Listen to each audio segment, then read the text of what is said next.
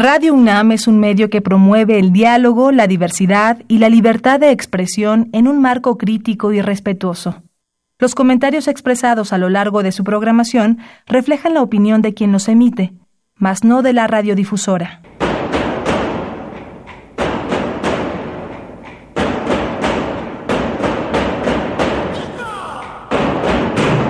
Discrepancias. Atacan a la universidad porque discrepamos. Viva la discrepancia, porque es el espíritu de la universidad.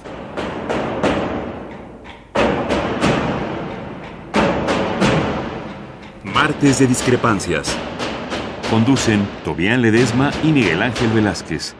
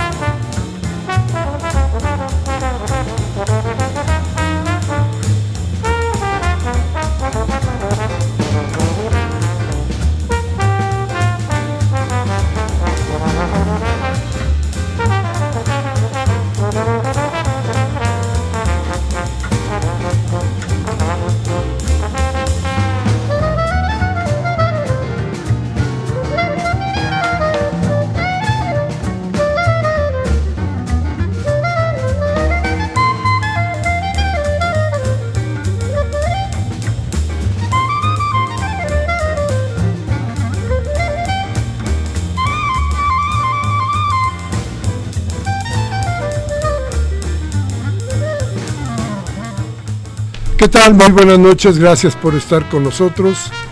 Gracias por estar aquí en Radio Universidad en este programa que es Discrepancias. Y déjeme recordarle que mañana se cumplirá el primer mes de la voluntad expresa de usted y de muchos de nosotros por cambiarle el destino a México.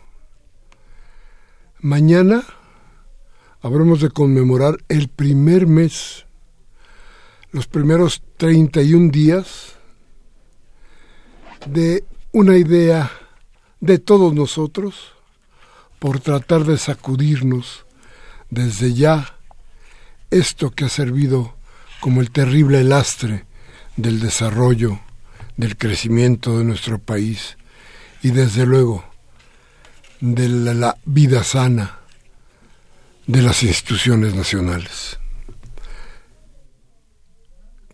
será mañana cuando tengamos, tengamos que recordar, porque lo tendremos que hacer constantemente, cuál fue la idea que nos llevó a depositar un voto a favor de Andrés Manuel López Obrador y desde luego a favor del cambio.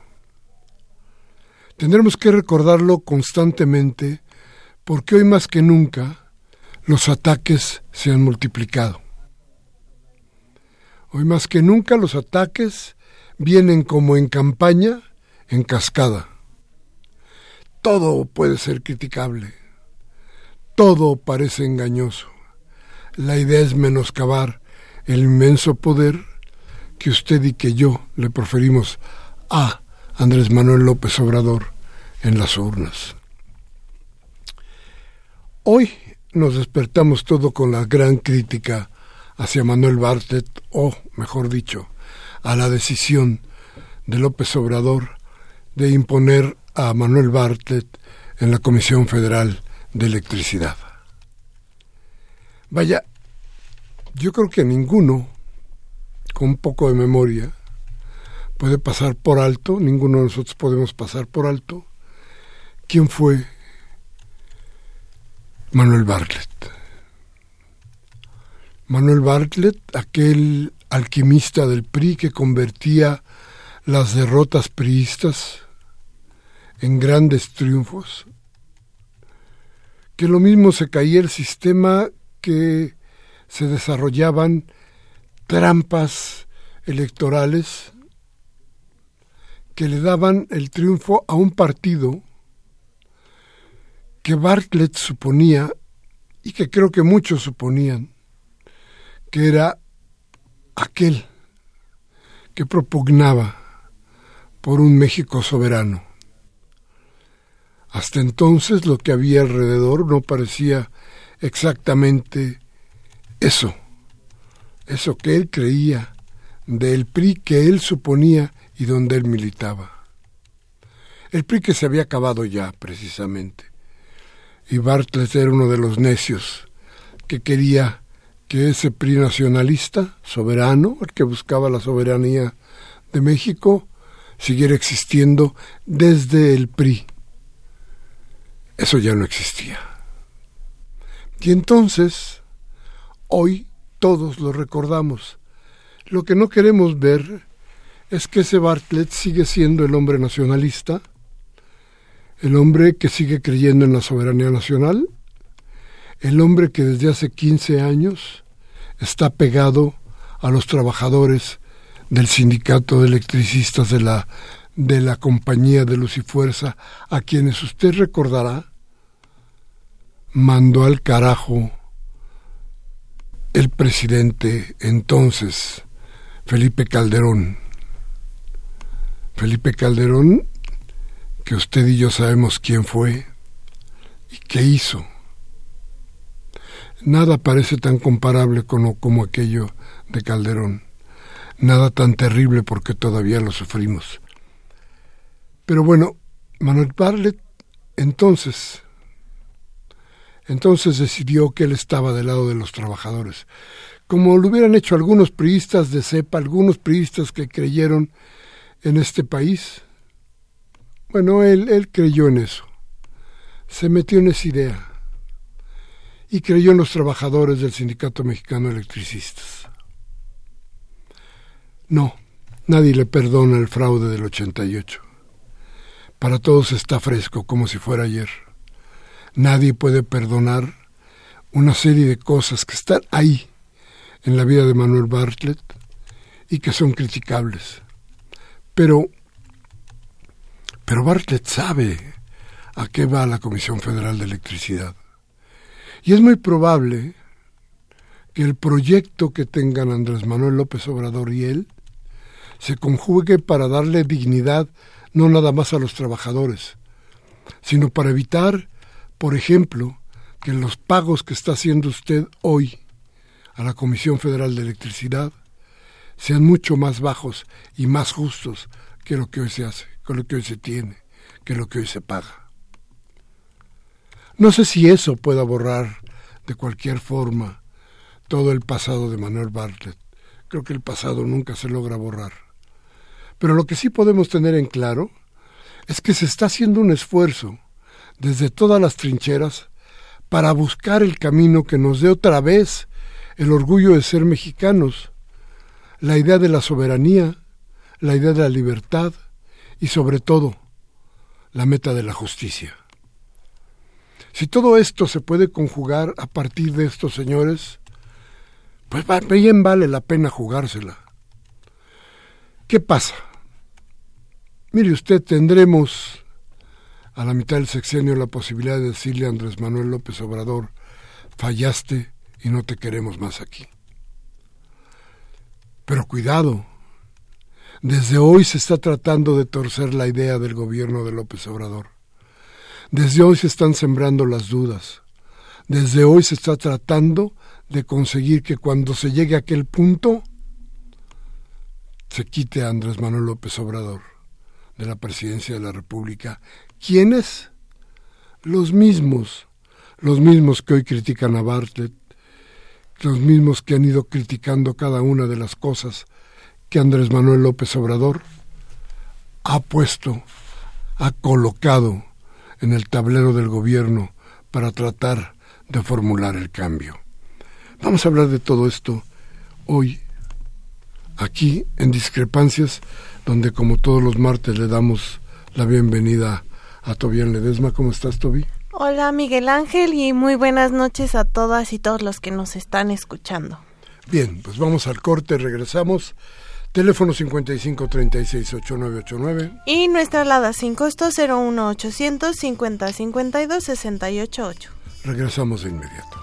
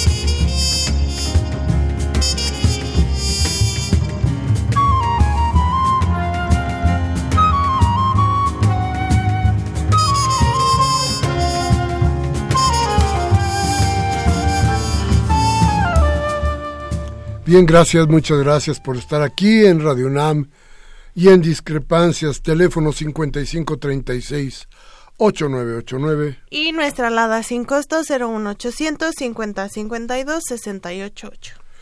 A ver, entonces, todavía vamos a este público, tenemos que recordar qué fue nuestro voto.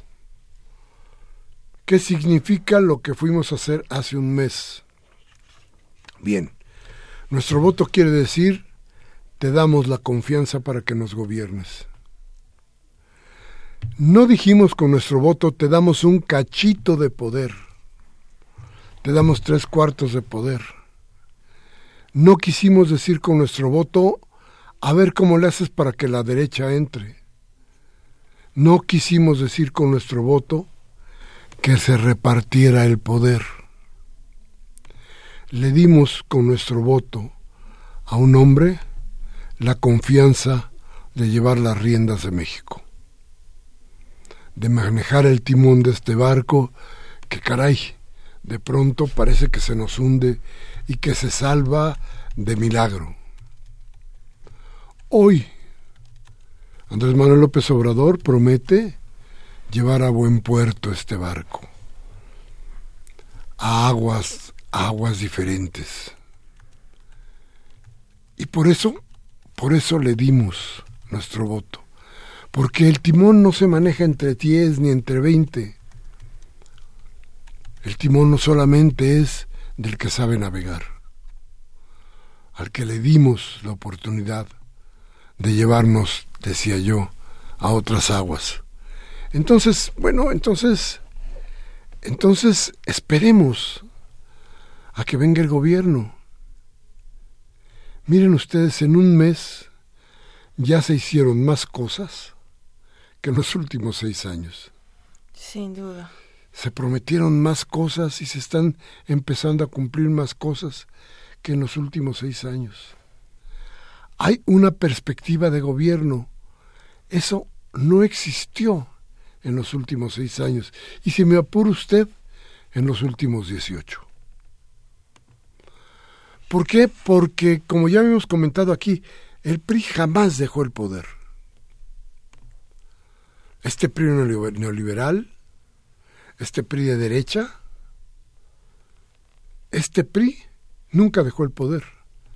Siempre tuvo de su lado gobernadores, presidentes municipales, senadores, diputados, todos en mayoría. Y esas mayorías, a final de cuentas, terminaban indicando el camino, señalando el sendero por el que tenía que, que ir el país. Fue tanto el poder de los gobernadores, por ejemplo, en este diseño inmenso que hizo el PRI, que ya ve usted cómo se han atascado de dinero. Ya lo habíamos, ya lo habíamos comentado por acá. Pero la idea es, hoy debemos o no tener confianza en López Obrador. ¿Usted cree que sí? Bueno, pues sería bueno que nos dijera, que nos, que nos, este... Que nos llamen y nos cuenten. Yo quisiera compartir también como tres reflexiones que he tenido en este último mes alrededor de las elecciones y justo sobre la importancia y el significado del voto que eh, hemos emitido muchas ciudadanas ciudadanos y una que creo que es importantísima y creo que la gente debe de creérsela es que no hay nada más fuerte que la participación de la gente.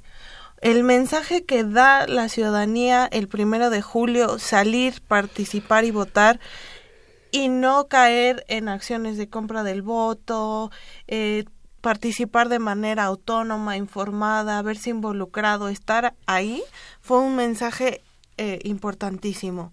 La segunda es que la, la gente quiere paz, ¿no? La gente optó por un proyecto de paz y ese es el mensaje que quiere transmitir diciendo yo quiero paz, estoy votando para decir que quiero que las cosas y el país como nos lo están dejando, nos lo arreglen por vías democráticas.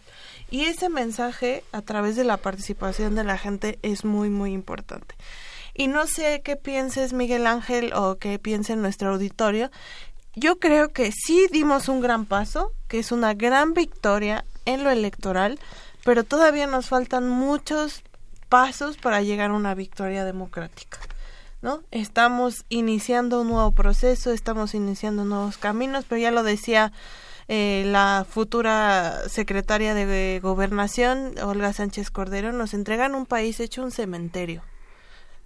Entonces, obviamente todavía tendremos que construir comunidad, restablecer muchas de las cosas que se han roto a lo largo de justo 20 años, donde la calidad de vida y la condición de muchas familias no solo no ha empeorado, sino también se han separado por migración, han perdido a sus hijas y a sus hijos y son cosas, ¿no? que difícilmente se pueden arreglar de la noche a la mañana.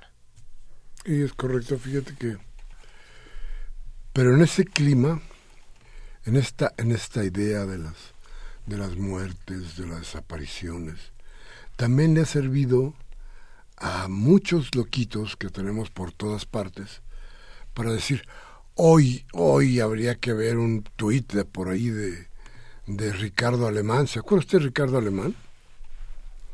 Este hombre al que tuvieron que correr de la radio particular, de la radio privada, porque ya ni siquiera de, los periódicos del Universal y luego de, de Milenio, me parece. Y del 11. De Canal 11, de Televisa. Y lo tuvieron que correr porque eran tal las barrabasadas que decía que ya empezaban a comprometer sus mentiras a los propios medios de comunicación. Y hoy, hoy fue lo mejor, ¿no? Hoy dice que Andrés Manuel López Obrador lo mandó perseguir en un carro amarillo. Y así como que de, de veras, de cuál está fumando este cuate todavía no se legaliza. Que se aguante un poquito porque ya, ya se va a legalizar, entonces ya podrá hacer uso de la hierba con, con cierta libertad, este, pero que no se esconda porque si no entonces se vuelve paranoico, ¿no? Es gravísimo, ¿no? Esta es gravísimo y les invito a que vean en sus cuentas de Twitter. En México todavía nos falta mucho, ¿no? En el tema de libertad de expresión porque ha sido de los derechos que durante la dictadura del PRI y todos los procesos y los gobiernos del PAN, ¿no? Y este nuevo gobierno del PRI más eh, pues vulnerados. De hecho, el número de periodistas asesinados y activistas en los últimos seis años ha sido de los más altos. Pero están tratando de construir estos grupos un discurso falso, ¿no? Utilizando además esta vulnerabilidad del derecho a la libertad de expresión con términos como el nuevo régimen que coopta nuestra libertad de expresión, me persiguen, ¿no? Y aunque me maten, yo voy a seguir.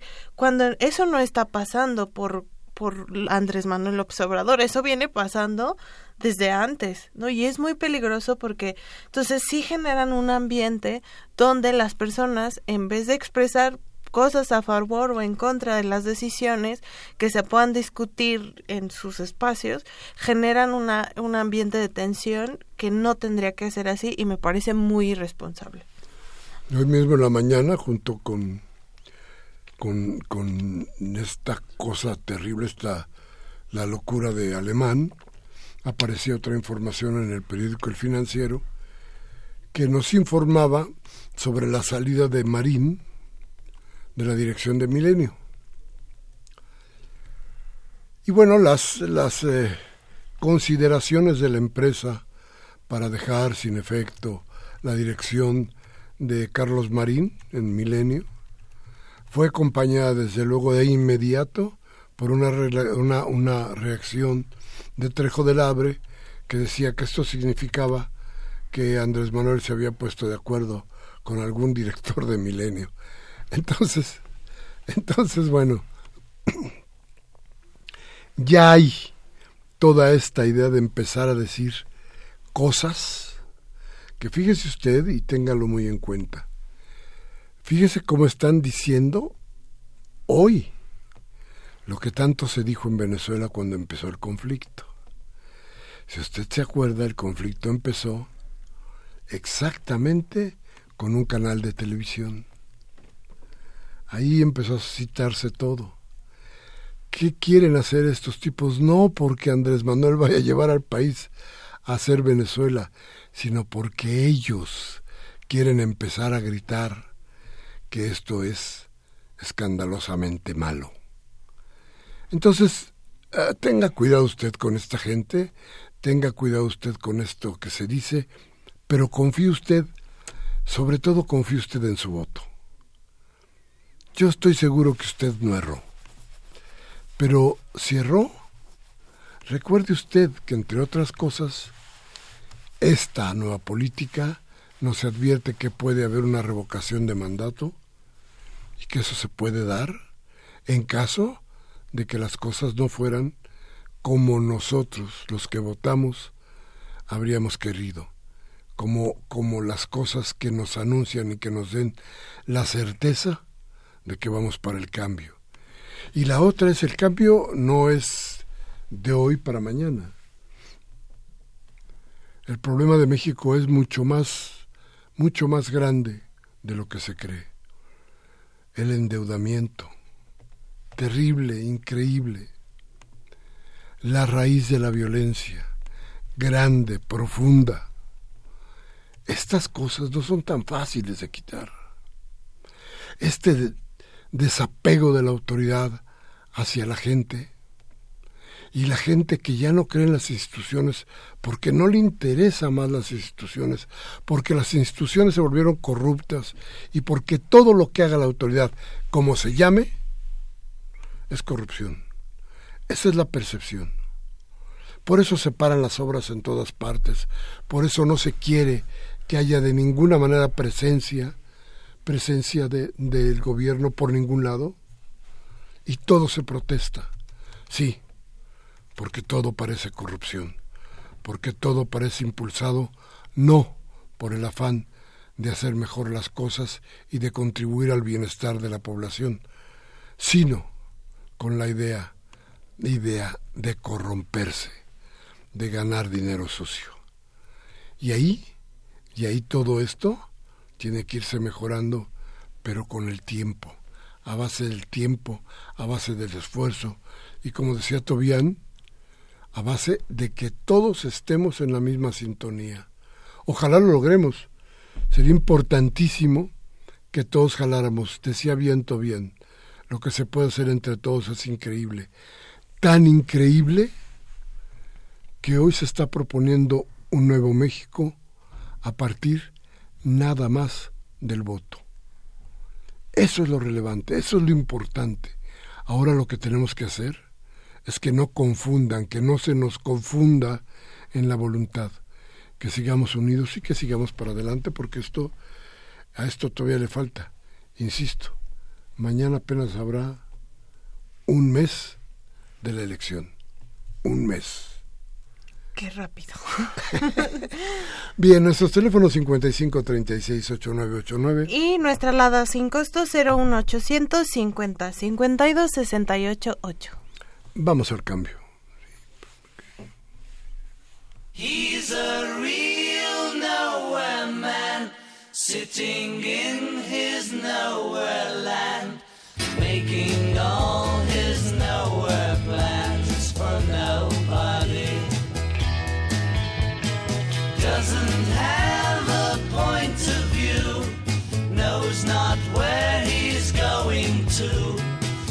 Isn't he a bit like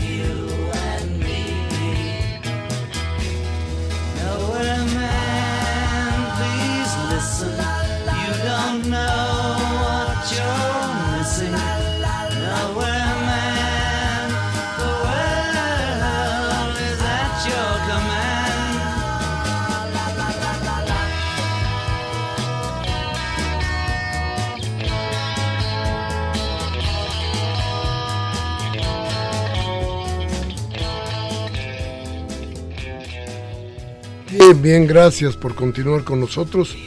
Y bueno, entre las cosas que tenemos que recordar, además del primer mes de este paso fundamental que hemos dado todos para tratar de sacar al país de, de- del pantano que le han, donde lo han puesto los regímenes de los últimos 30 años y de los últimos 18 que va, todo.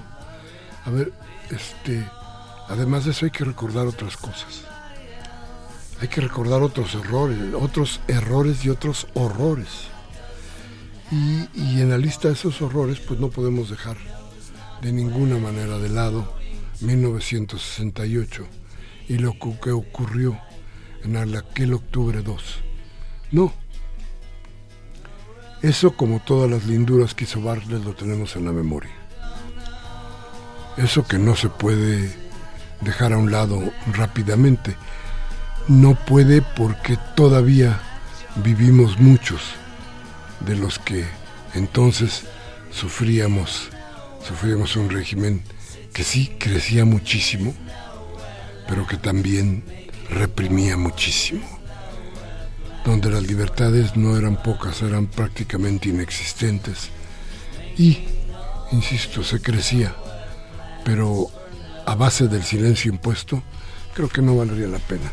Pero en fin, Toby, ¿cómo vamos?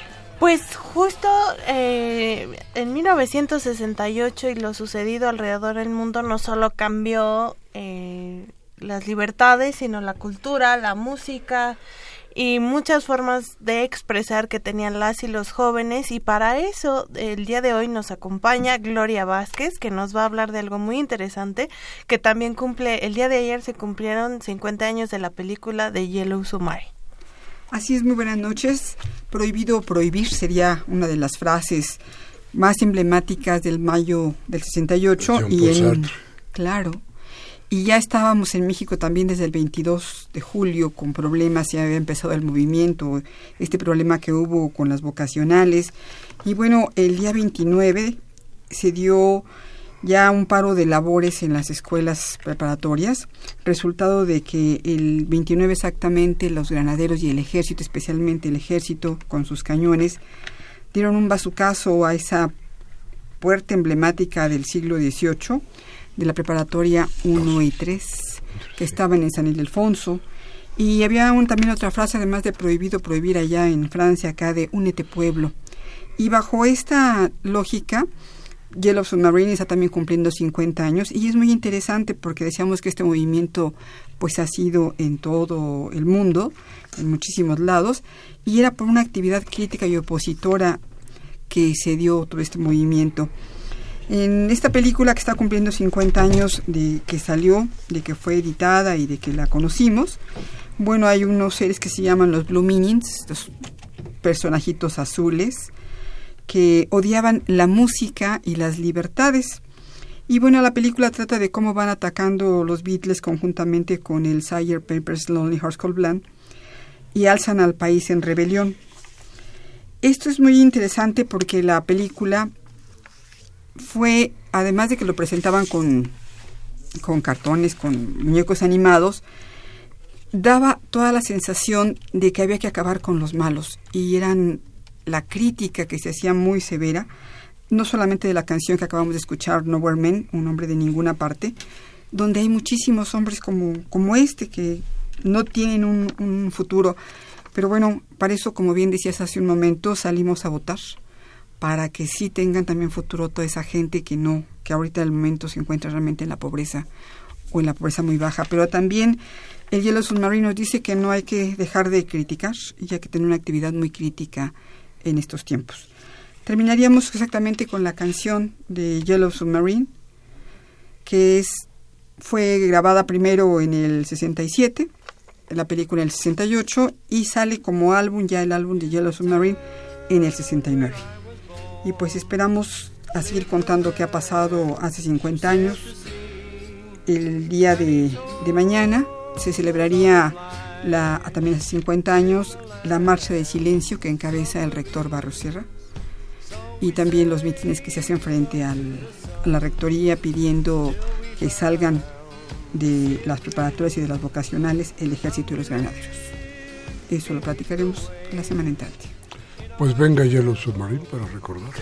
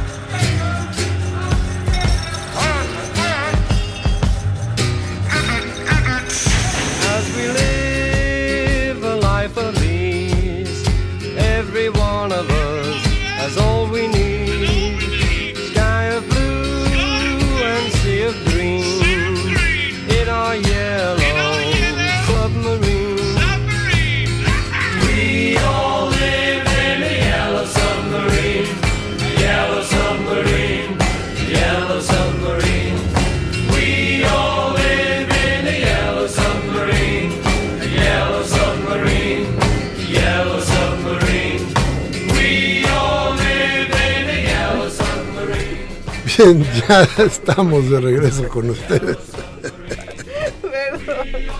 Aquí haciendo los recuerdos de, de aquellos tiempos, de aquel terrible 68 que por un lado nos daba el dolor de la tragedia, de la imposición, de esto que hubo quien calificó como dictadura, pero el otro lado había, había una industria florescente, floreciente. ¿Sabe usted que si quitamos un poquito toda esta parte y nos ponemos a ver qué estaba sucediendo en México, bueno, resultaba que hasta hacíamos coches. Que teníamos empresas dedicadas a que los precios de, la, de, los, de los insumos de primera necesidad para la gente fueran baratos. Había una cosa que se llamaba 1, 2, 3 y que después se convirtió en Conasupo, que se dedicaba precisamente a tener buenos productos para que la gente tuviera una buena alimentación. Déjeme platicarle que entonces no había la epidemia de sobrepoblación, de, so- de sobrepeso que existe hoy y que denuncia el IMSS. Claro. Pero hay Oxos, hoy tenemos Oxos, donde ¿qué compras? Pues puras cosas para, para echar el kilo para arriba. Entonces, entonces, pues no había eso. Había tacos, taquerías, todavía afortunadamente existen torterías. Pero estos Oxo y todas estas madres que han proliferado, en donde no venden otra cosa más que carbohidratos, no existían. No existían. Y existía eso, la Conasupo. que daba precios razonables, comida que era, si no lo más sano, algo muy cercano a lo que no pudiera producir lo que hoy lo que hoy producen todos estos eh, ya no, nosotros decíamos estanquillos ahora se llaman tiendas de conveniencia no de con sí. Y se transformó se transformó todo esto.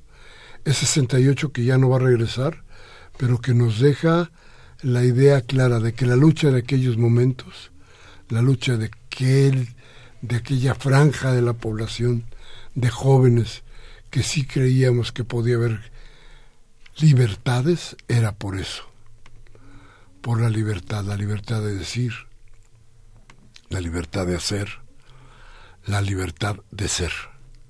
Eso era lo que teníamos entonces en el 68. Hoy, hoy la, el gran compromiso de Andrés Manuel López Obrador tiene que ver otra vez con eso, con conseguir la libertad de ser sin necesidad de la imposición de la represión. Ser para avanzar y ser libres. Eso creo que es la propuesta hoy como nunca. En fin, vamos a un corte, regresamos con usted, teléfono 5536 8989 y nuestra alada sin costo 01800 50 52 688.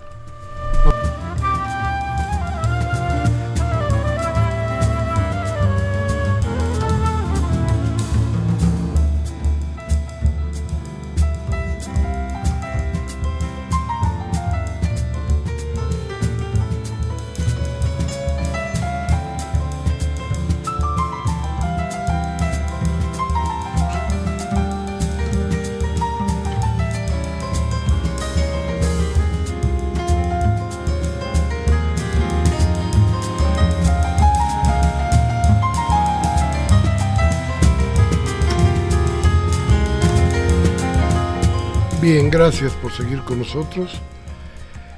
Gracias por estar aquí. Bueno, y, con la juventud, ¿cómo va? ¿Hay avances? ¿Está haciendo algo? ¿Qué resulta de los jóvenes metidos en este, en la transformación? ¿Todo bien? Bueno, es una reflexión importantísima eh, en este sentido. Primero poner que eh, esta es, digamos, la penúltima elección eh, la última elección presidencial y la penúltima elección donde el bono demográfico de jóvenes es el más grande que hemos tenido en la historia. La elección los, en los próximos seis años ya el voto joven seguirá siendo fuerte e importante, pero el 30% de la lista nominal que veníamos viendo desde el 2000 desde el 2006 se termina, entonces es fundamental que la participación de las y los jóvenes haya sido pues tan importante y tan significativa en esta elección. Es algo que tendrá que hacer Andrés Manuel López Obrador es que en este país no existe una ley general o una ley de jóvenes. No existe en la Comisión de Derechos Humanos nacional una oficina ¿no? o una visitaduría específica para los derechos de las y los jóvenes. No existe eh, más que la ley del Instituto Mexicano de la Juventud. Entonces, ser joven en este país sí tiene una indefensión jurídica para poder presentar algunos casos ante las comisiones de derechos humanos, en fin, sobre todo en un dato que eh, es brutal, ¿no? Que las principales víctimas de esta guerra contra el narcotráfico son los hombres jóvenes entre 14 y 29 años. No son más eh, alrededor de 15 mil jóvenes asesinados es lo que se está manejando en las cifras más conservadoras de algunos que se han aventurado a estudiar cuál ha sido el impacto. Y el segundo dato es que tenemos una generación completa creciendo en la orfandad después de que sus padres o madres fueron víctimas de esta guerra contra el narcotráfico. Entonces, quien vaya a estar al frente del Instituto Mexicano de la Juventud tendrá que presionar mucho para no ser un instituto que solo tiene convocatorias y concursos y eventos bonitos, sino también eh, pues pronunciamientos fuertes y contundente sobre lo que se va a hacer para las y los jóvenes en México. Y fíjate que hay otra cuestión que tendríamos que ver también dentro de todo esto que está sucediendo con los jóvenes. Porque resulta que el porcentaje más alto de gente metida en la cárcel También. resultan mujeres jóvenes, hombres jóvenes, metidos en la cárcel por delitos, claro, relacionados con la droga. Casi todos. Casi todos. Es decir, hay una generación, esta generación que está, que está caminando día con día, esta generación ha sufrido cosas que nunca habíamos visto en México. Hablabas de la, orfandad, que es ciertísimo, de la marginación y la pobreza, que es durísimo, y desde luego de la cárcel. Estas cosas que nunca, nunca se olvidan porque, pues porque te marcan, es para toda la vida, este, no hay cómo te lo quites de encima. Yo creo que tiene que haber dentro del cambio precisamente la idea de que el cambio se genere desde los jóvenes.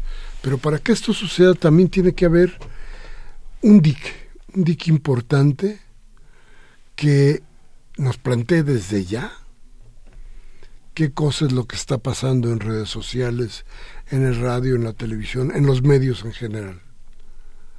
¿Por qué? Porque habrá un afán hasta de sobrevivencia de quienes no están de acuerdo con Andrés Manuel López Obrador, ni con usted ni conmigo, que no están de acuerdo con lo que votamos nosotros, por tratar de desprestigiar y de acabar con esta, con esta idea. Entonces, cuidado, cuidado los chavos, Sí. porque si bien se acuerdan de 68, yo no estoy muy seguro de que tengan una memoria larga sobre lo que sucedió entonces.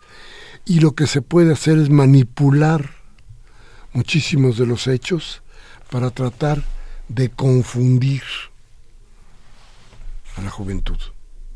Creo que hoy más que nunca es un deber y lo haremos nosotros aquí.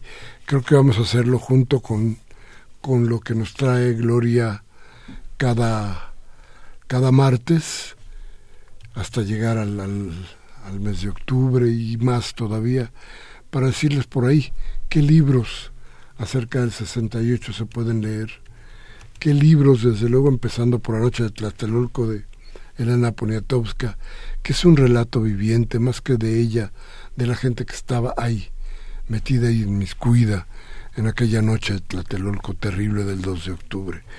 Pero hay más, hay muchísimo más, y hay cosas que vale la pena, que vale la pena decirle a los jóvenes que lean para que no los vayan a confundir, porque porque van a surgir voces de todos lados tratando de vengarse de usted y de mí, de quienes dimos nuestro voto para que Andrés Manuel López Obrador guiara a, México, ¿no te parece, Toby? Creo que es muy muy importante este intercambio generacional que no, no hemos tenido las y los jóvenes en ciertos aspectos y no en un tema de victimización, sino en un tema de que la dinámica social, laboral y, lo, y incluso estudiantil eh, ha apartado mucho a las generaciones del diálogo, ¿no? Y entonces muchas veces se descubren cosas, es más fácil acudir a internet o a otras herramientas, a veces a tener estos espacios de reflexión y que gente que estuvo en, en la lucha del 68, del 71, en la misma incluso huelga de la UNAM, que muchos de nuestros hermanos estaban estudiando en la UNAM en ese momento, este no hemos tenido no estos espacios de reflexión generacional que justo en este momento tan delicado del país no donde vamos a iniciar un gran cambio y que tenemos muchas cosas a favor para transformar todas estas realidades este es fundamental no estos espacios de intercambio. Y me, me encanta la idea que podamos recomendar algunos libros este que podamos este no solo hablar de la música sino también de lo que hay que leer para tener esta memoria histórica que tanto nos hace falta. Bien, pero va, sí, fíjate que vamos a pedirle, hay, un- hay una coincidencia afortunada para nosotros, porque 2 de octubre cae precisamente en martes. habrá martes 2 de octubre. Y entonces yo vamos a pedir a la, a la producción de, de discrepancias, este, a ver si se ponen a trabajar de vez en cuando, cuando menos de, por ahí de salidita. Vamos a pedir a la producción del programa que para el martes 2 de octubre tengamos a un joven de aquellos tiempos y a un joven actual, Me encanta la idea. con los que podamos charlar para decir cómo fueron aquellos tiempos, cómo son los, los tiempos de hoy. Yo creo que vamos, podemos tener un, programa rico, sobre todo porque les decía a ustedes la coincidencia de que este 2 de octubre sea en martes, no debemos desaprovecharla. Así es que, que pues este invitación no solamente para que estén con nosotros, sino por ahí si tienen una propuesta para que algún chavo venga y dé aquí la idea de lo que está viviendo y de lo que está pasando y de lo que cree que puede venir, pues vamos a tratarla de hacer, ¿no? ¿Te Mu- parece? Me, me gusta mucho, así vamos a poder tener dos visiones y generaciones que la verdad es que por lo menos quienes hemos estudiado en la UNAM, ¿no? la fecha del 2 de octubre es fundamental para formarte y entender en dónde estás parado, pero no en todos los espacios estudiantiles es así. Entonces creo que es una gran idea que desde aquí el espacio que tenemos en discrepancias lo abramos para este diálogo. Y fíjese usted que no se trata nada más de los jóvenes estudiantes que fueron la médula y la voz de todo este movimiento. Era de todos los jóvenes, Claro. porque a los jóvenes se nos paraba en las calles por greñudos, por ir más de cuatro, por, por lo que fuera. Vamos, este... Y que eso Siempre- no ha cambiado mucho, ¿eh? No, ¿eh? No, ahora, ahora, está, no, ahora está peor, ¿no? Porque ahora te paran porque puede ser hasta terrorista, ¿no? Cuando te paran los policías en un retén y les dices que por qué te pararon, pues por sospechoso. ¿Pero de qué? Pues sospechoso. Sí. Entonces, este, antes nos paraban por muchas cosas, hoy, hoy porque sospechan. Entonces, a ver, los jóvenes, no solamente los universitarios, no solamente los estudiantes, protagonizaron aquella, aquella, aquella lucha importantísima para México.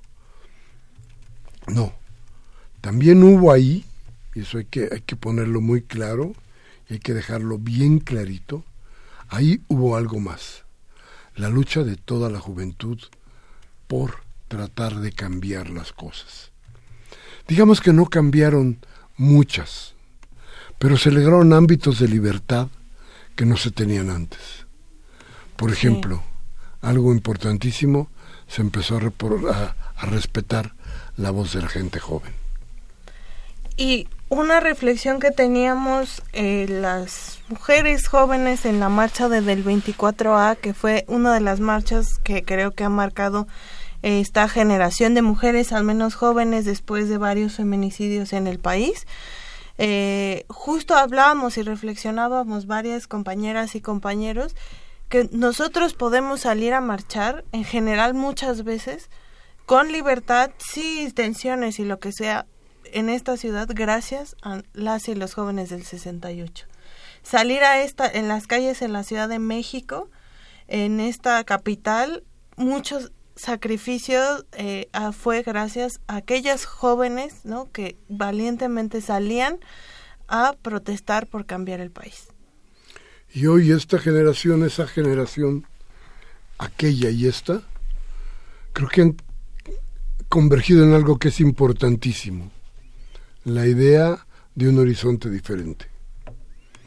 Creo que los jóvenes de aquel 68 y los jóvenes de este 2018 tienen en cuenta y tienen claro que no puede quedarse esto así como está que la deuda del país, que la injusticia, que las muertes, que las desapariciones, que todo esto que le está sucediendo a los trabajadores de las minas, que todo esto que le ha pasado a los sindicatos, a los sindicatos interesantes, importantes del país, por ejemplo los mineros, tiene que salir, tener una salida justa, que ya es hora de que tengamos clínicas, médicos y medicinas a tiempo y en forma como lo dicta la Constitución como un derecho para todos nosotros, que la educación tiene que ir a otro lado y de otra manera, que ya no podemos seguir como estamos hasta ahora.